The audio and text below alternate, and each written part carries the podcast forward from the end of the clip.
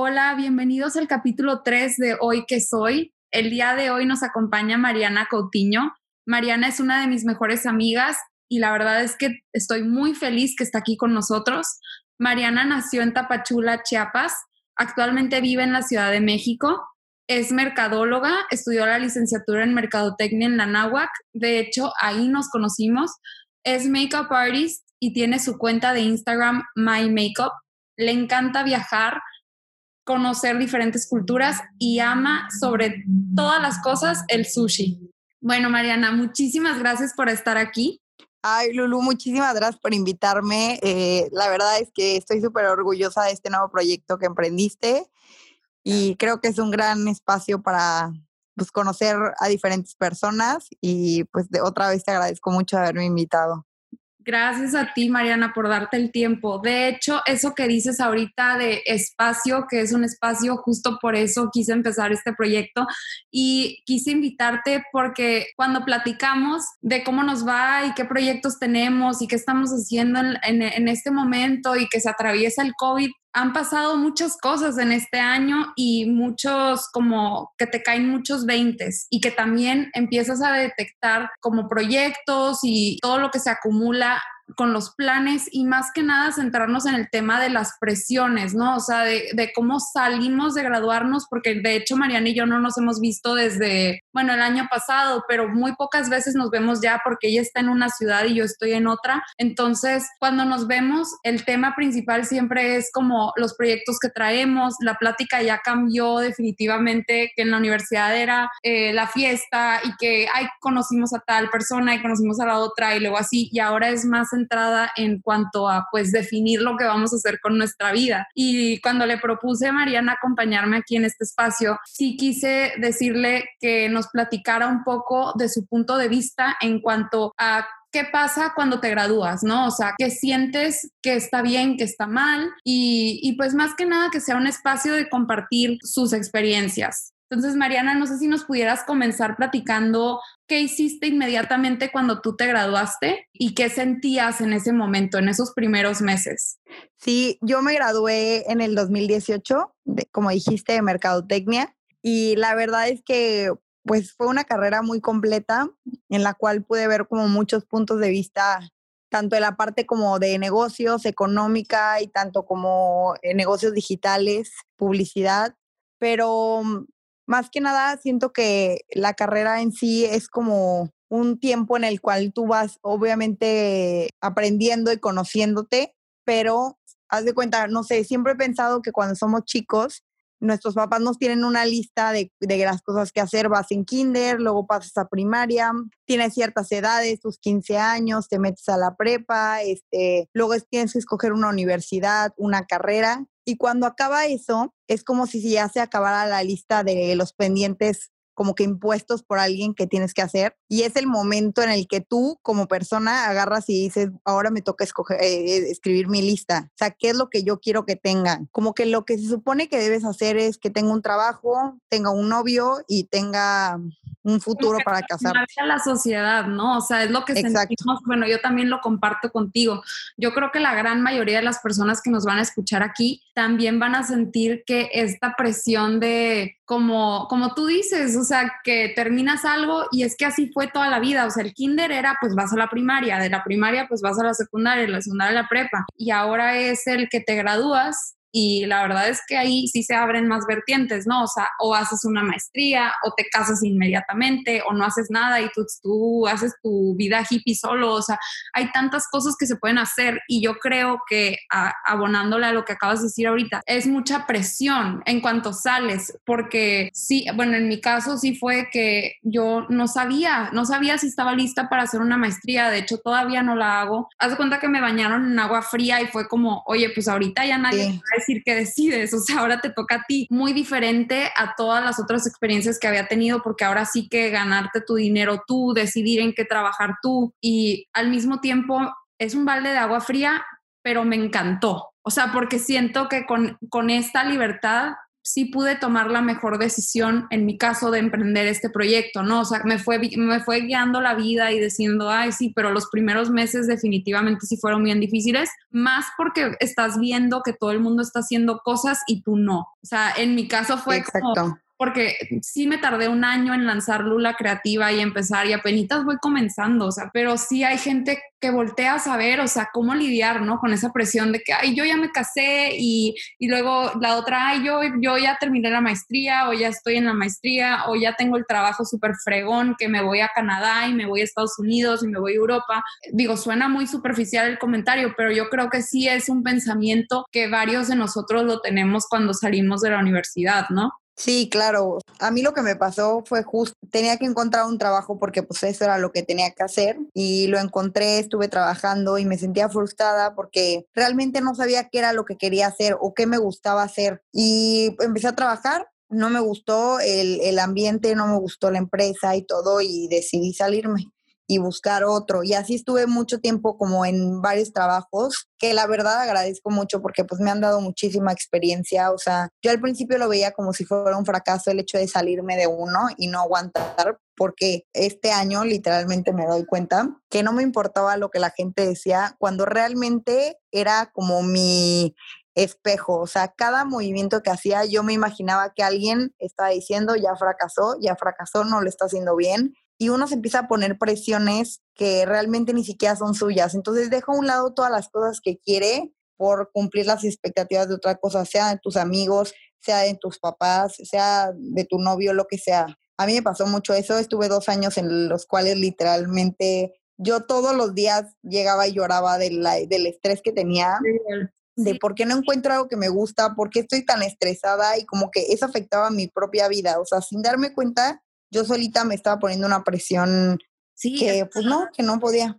Lo que traes en la mente nunca se quita, o sea, porque te, duermes con eso y te despiertas con esa preocupación y es súper cierto lo que dices. Yo creo que a mí también me pasó que por un año o casi año y medio yo decía, es que ¿por qué todo el mundo la tiene tan fácil y yo no? ¿Por qué no, por qué no puedo encontrar lo que me gusta? Y incluso yo creo que igual tú nos pudieras platicar que te, hace un año te fuiste de voluntariado igual justo cuando estaba pasando todo esto por tu cabeza, ¿no? Sí, em, yo la verdad es que estuve como que meditando mucho qué era lo siguiente o, lo que tenía que hacer y como que me ponía deadlines muy cortos en el que decía, ya, a esta fecha ya tengo que saber. Y realmente uno piensa que los tiempos son establecidos porque alguien más lo logró en ese tiempo y no es real. O sea, cada persona tiene su tiempo y su forma. Y lo más impresionante es que yo creo que a todos nos ha pasado que tú vueltas a ver una persona que tiene un trabajo, tiene novio, tiene dinero y dices, esa persona ya la tiene resuelta en la vida. Es feliz, no tiene problemas y yo me he sorprendido de la cantidad de personas que he conocido que hasta se han abierto conmigo y, y dices, ¿cómo si yo pensaba que tu vida era perfecta? O sea, no podemos seguir con eso me puse a pensar que yo desde muchísimo más chiquita traía como que esa espinita que me, me, moría por hacer un voluntariado. Tomé la decisión de hacerlo en el extranjero. ¿Por qué? Porque la verdad es que, o sea, yo sé que también aquí en México hay mucha necesidad, lo cual también he hecho trabajos voluntarios aquí en México, pero yo quería tener la experiencia de conocer otra cultura, o sea, desde otra perspectiva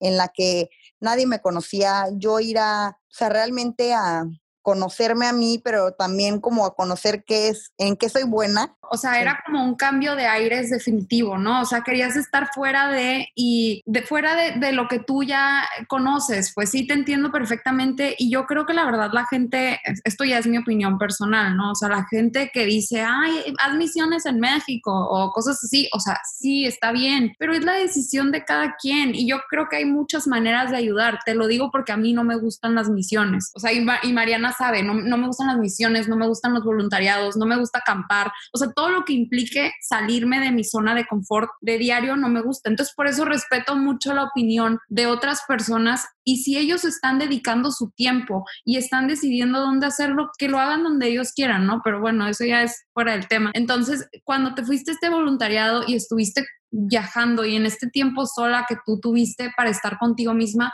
yo creo que sí te ayudó mucho, más que nada, darte cuenta que estas presiones que nos ponemos nosotras en nuestra cabeza no son ciertas. O sea, porque luego es lo que tú dices, te topas a la gente y ya que tienen estas metas, esas personas, pues no quiero decir son infelices, pero todavía están buscando otra cosa. No, claro.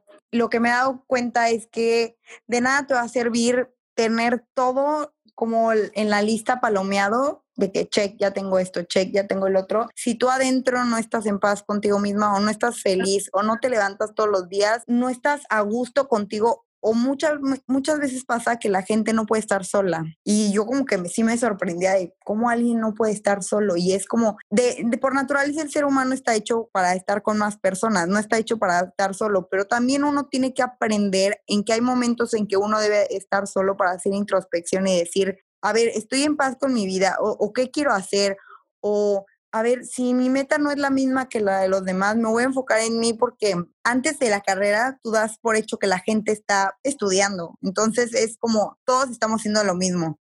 Y ya después, como tú decías, unos están estudiando en tal, otros están trabajando, otros ya tuvieron hijos. Entonces la vida se empieza a hacer diferente.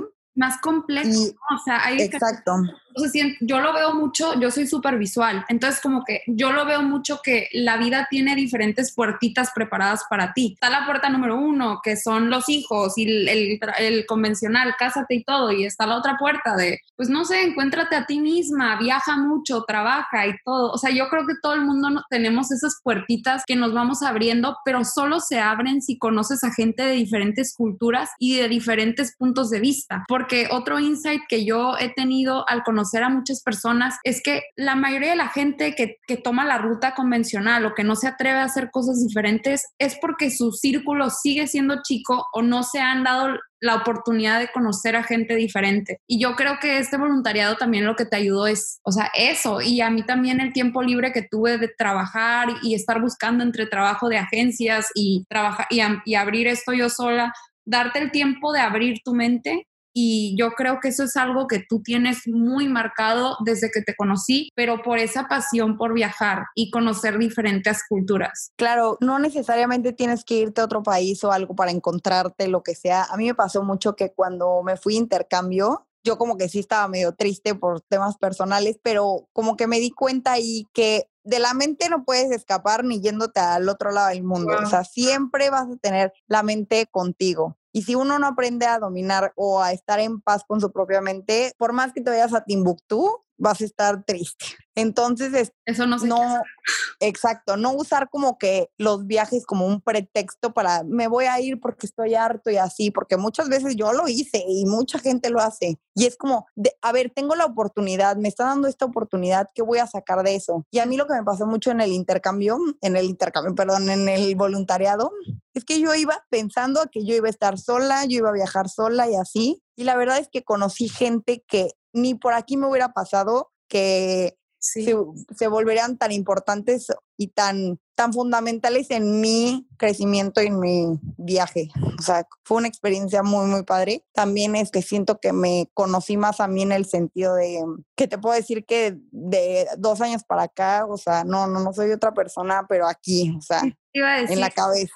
Eres exacto, no físicamente, eres otra persona mentalmente. Y a mí me da muchísimo gusto porque yo creo que yo creo que estamos creciendo para bien, pero hay otras personas que crecen y tú dices, "Oye, pues no, como que porque está tan frustrada con su vida o porque está tan enojada o porque porque está en un trabajo que no le gusta."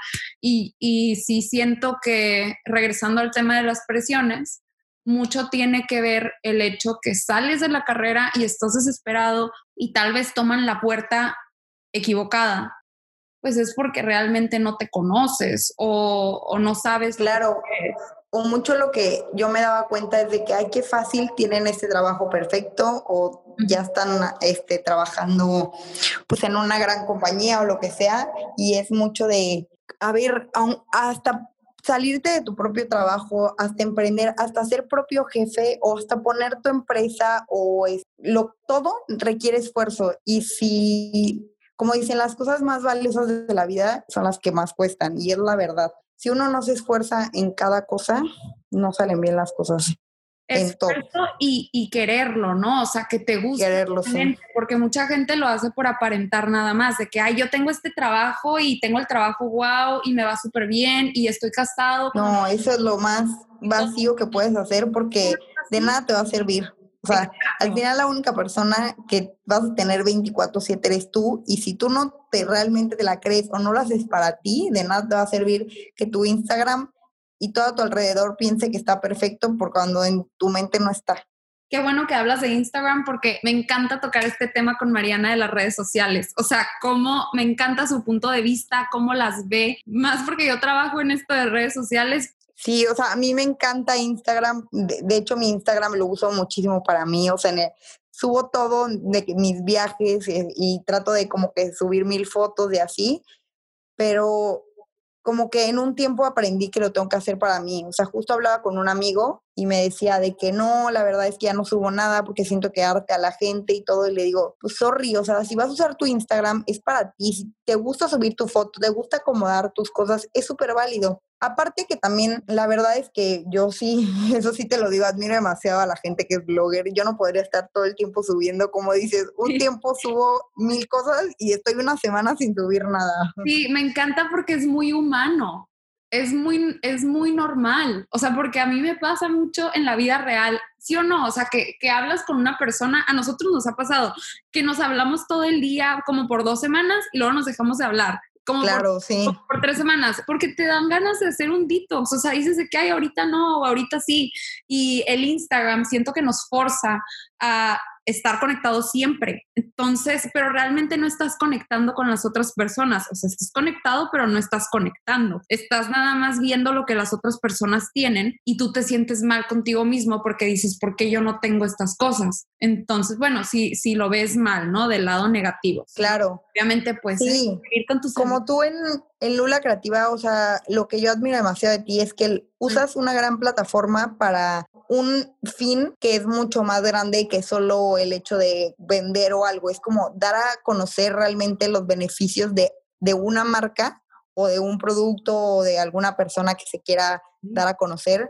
pero sin el morbo de decir, mira mi vida, mira esto, eh, te voy a vender, porque tú no tienes esto? Tú tienes que tener esto, o sea. Es muy fácil caer en, la, en el precipicio de vender, vender, vender, vender, vender. Y algo que yo siempre le digo a mis clientes cuando voy a trabajar con ellos, les digo, a ver, yo no funciono así, yo las redes sociales las veo que son para personas. Entonces, si quieres que tu marca tenga redes sociales, vamos a humanizar a tu marca, que se perciba como si fuera una persona y que la gente quiera ser amiga de tu marca y que quiera caerle bien y para que te puedan seguir siguiendo. Eso crea muchísima más lealtad de la marca que cualquier otra promoción o cosas así. Lo que pasa mucho con lo de, lo de Instagram, las redes sociales o la cantidad de negocios o la cantidad de información a la que estamos expuestos todos los días hace que la gente se vuelva menos segura, o sea, que esa inseguridad vaya creciendo poco a poquito y también mucho lo que hacen las marcas hoy. Antes agarraban y lanzaban un producto y era ese producto,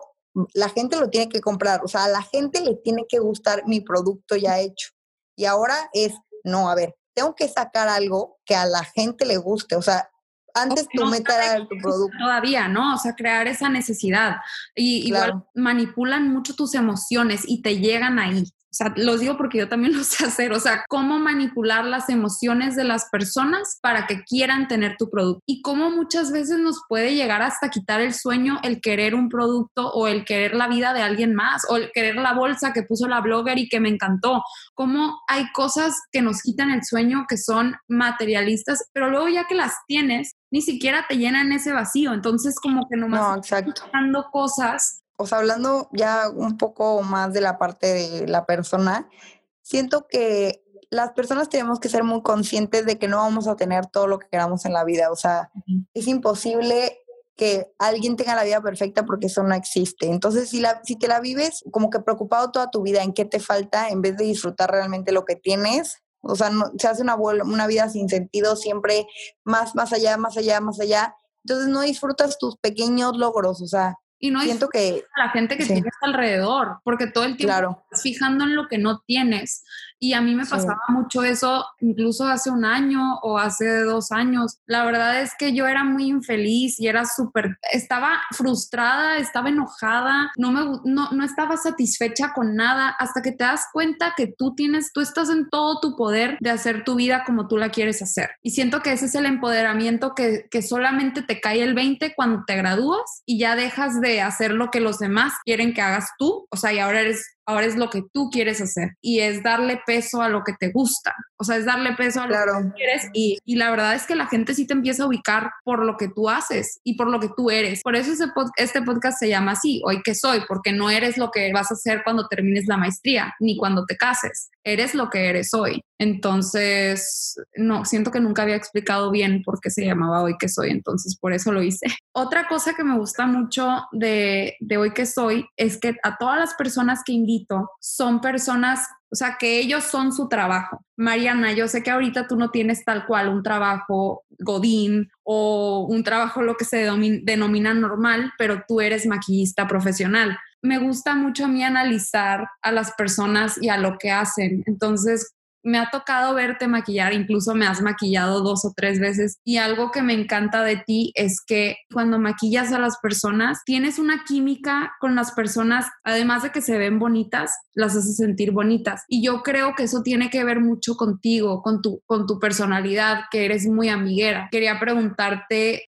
cuando eres grande ya es más difícil mantener amistades. Sí, la verdad es que sí. Yo empecé lo de My Makeup como un hobby y me di cuenta que era algo que me gustaba mucho. Más que el hecho de maquillar, era como interactuar con las personas, de ver cómo iban quedando y todo. Y me di cuenta que soy como más, igual me pasaba mucho en mis otros trabajos, como el hecho de qué estás haciendo con tu trabajo, sea el que sea que vaya a ayudar a, las personas, no simplemente el hecho de ganar dinero o conseguir una meta, sino que, que, va a trascender con lo que estás haciendo hoy. Puede ser este, del de la basura, el, el mesero, el CEO de una empresa, o sea, cómo transmites eso en tu día a día y eso era lo que más me gustaba tratar con las personas. Y justo también fue por eso que como que me llamó la atención lo del voluntariado en general, pero sí, Sí, porque igual tanto los intercambios que te has ido, los voluntariados, te han hecho hacerte esa persona que eres hoy.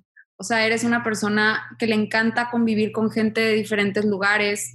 Mariana yo creo que tiene amigos en todas partes del mundo y también es una, es una amiga muy leal. O sea, si, si un valor tienes tú es que eres una persona muy leal y si lo piensas, los maquillistas, la gente que es, es alguien que va a estar, o sea, es alguien que, que, va a marcar tu vida. O sea, si te están arreglando, te está dando un empoderamiento, te está haciendo sentir bien. Entonces yo, yo te veo mucho como una persona que da, eres una persona que da tu tiempo. No sé, es un insight que tuve ahorita, o sea, que, que realmente nuestro trabajo sí nos refleja, o sea, sí refleja tu personalidad y eso es ser congruente y es muy difícil de encontrar ahorita en esta vida a gente congruente. Eh, regresando ya al, tema principal de pues las presiones y, y, de la universidad y la maestría y todo, quería que nos platicaras un poco de los proyectos o los planes que tú tengas a futuro. Sí, justo la verdad es que este año me cayó así como un bombazo porque yo me fui de voluntaria, regresé en marzo para la boda de mi hermana,